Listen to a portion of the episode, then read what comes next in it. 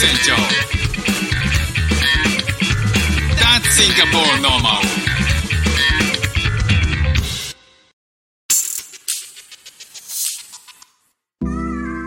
どうも副船長です。シンガポールで4歳と5歳の息子の子育てをしている主婦です。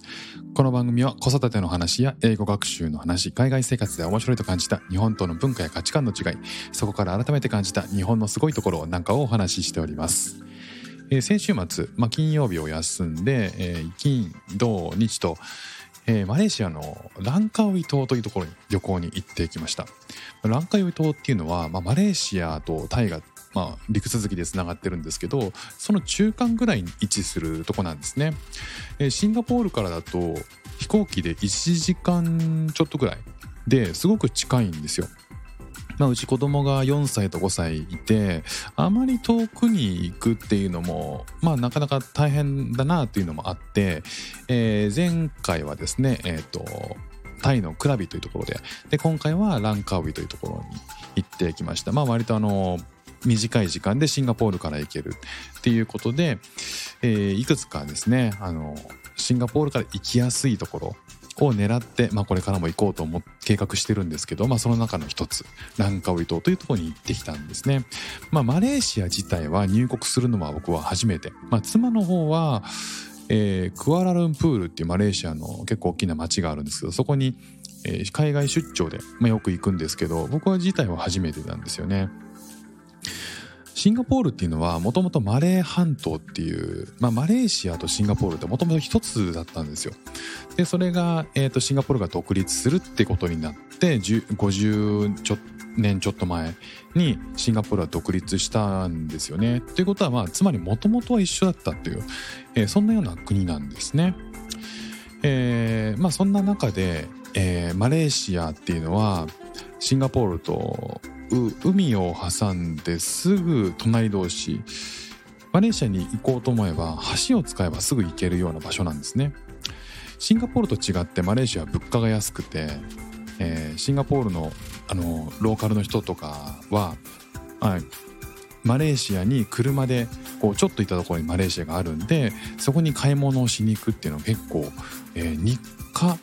うんとまではいかないでしょうけど、えーまあ、月に1回とか何ヶ月に1回とか、えーサクッと行って買い物して帰ってくるっていうような使い方を結構してるみたいですね。まあ、というのも物価が結構違ってシンガポール物価高いんですけどマレーシアはまかなり安いと。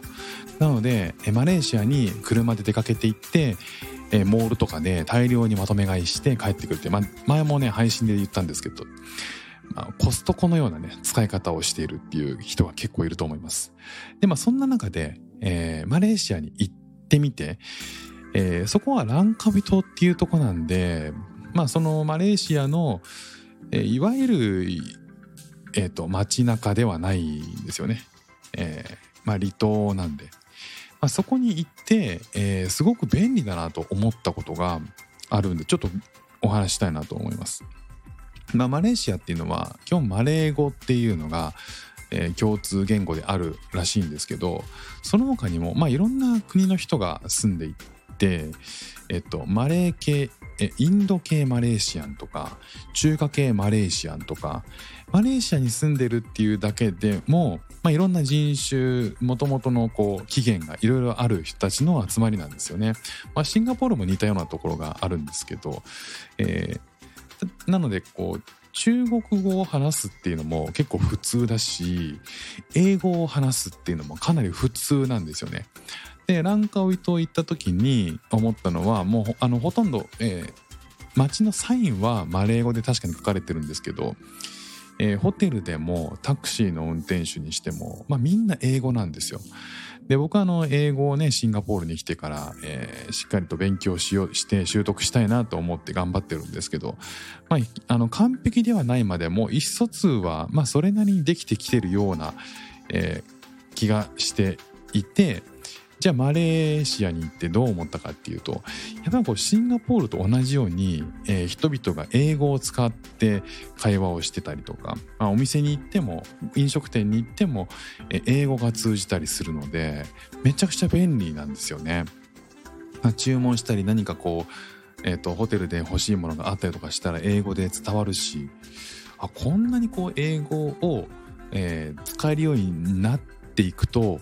便利なんだなっていうふうに、まあ、改めて思ったんですよね。それがタイとか、えー他の国に行った時に英語が通じないっていうともうその国の言葉で伝えるしかないのでなかなかコミュニケーション難しかったりするんですけど、えー、ひとたび英語でコミュニケーションができるようになると、えーこんなにも便利なんだなっていうふうに思いました。あとは、えー、とシンガポールとマレーシアってそれだけ人が行き来してるんですよね。でシンガポールに住んでるマレーシア人ってかなりいるんですよ。でそういう人たちがで、えー、とシンガポールに働きに来てまあなんか旧正月はマレーシアに帰るとかっていう人も僕の友達でもいたりとかして、まあ、それだけこう行き来してるっていうことで経済的にもあの連携してる部分がたくさんありそうなんですね。例えばえっ、とグラブっていうタクシーの配車サービスがあるんですよ。で、えっと、それをシンガポールでよく使ってるんですけどそれをですねマレーシアに行って全く同じアプリをえ使うことができるってこれはめちゃくちゃ便利でしたね。なんかそのアプリをダウンロードし直したりとか国を設定し直さずともマレーシアに行った瞬間にそれがマレーシアの、えー、と通貨に切り替わってインターフェースも全く変わらずにそのもう着いた瞬間にその配車ができるそのアプリが使えるようになってるんですよ。だからその辺がこうシンガポールとマレーシアで、えービジネス圏が一緒だなのかその、えーこの東南アジア諸国において共通のプラットフォームをビジネス上展開している会社だからこそできるものなのか、まあ、その辺は分かんないんですけどただその配車サービスアプリとかが連携してるっていうのはめちゃくちゃ便利でしたね。でもこういうふうにこう言葉言語だったり使うサービスだったり、えー、と文化慣習っていうのが、まあ、近い国同士で旅行をするとこんなにも、えー楽というか便利なんだなというふうに、えー今回の、えーマレーシアの旅で気づきましたね。まあこれまでね英語をしっかり使って旅行をするっていう機会もなかなか少なかったでこれからはどんどん多く、えーしていきたいなと思うんですけどもしねこう英語をもっと早くから使えてかつねヨーロッパに住んでいたりとかしたら陸続きで、まあ、あっちこっち行けるじゃないですか。実際僕のあの友達も、えー、とヨーロッパ、ね、の人が、えー帰るたびに諸国をね旅行してるんですよね。国境を越えてでそういったことが、えー日本にいるとねなかなかこう島国だったりして海外に行くっていうと飛行機を必ず使って結構大掛かりだったりすると思うんですけど、ね、言葉の壁もあったりとかするんで、まあ、それがひとたび英語が使えて、えーもっともっと、えー気軽に海外に行ける、えー国を越えられるっていう環境にいたらそりゃいろいろ行くよなっていうふうに思いましたね。だこうシンガポールからマレーシアってすごく行きやすい国なんで、えーこれからいろいろアジア回ってみたいなっていうのをちょっと思うけど、そこがね英語圏じゃない国に行くとよりまあ難しくなってくると思うんで、ね、なんかこうヨーロッパとかに住んでいたらめちゃくちゃ旅行してるんだろうな旅行するのが当たり前なんだろうなって思うといろんな国を回っていろんな国の人と喋って、えーなんて言うんだろうダイバーシティを感じやすいっていうのはその国のねこうヨーロッパとか、えー陸続きで英語が使える国同士っていうのはそういう環境を作りやすいんだなってねあの必然的にそうだろうなっていうふうに思いましたね。いややっぱりこうもっとね、えー若い頃から英語をしっかりやって、えーそういう経験をもっと積んでおけばよかったなって思うこの頃ですけど、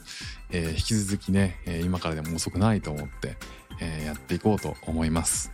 ということで今日も聞いていただきましてありがとうございました。フック船長でした。じゃあまたね。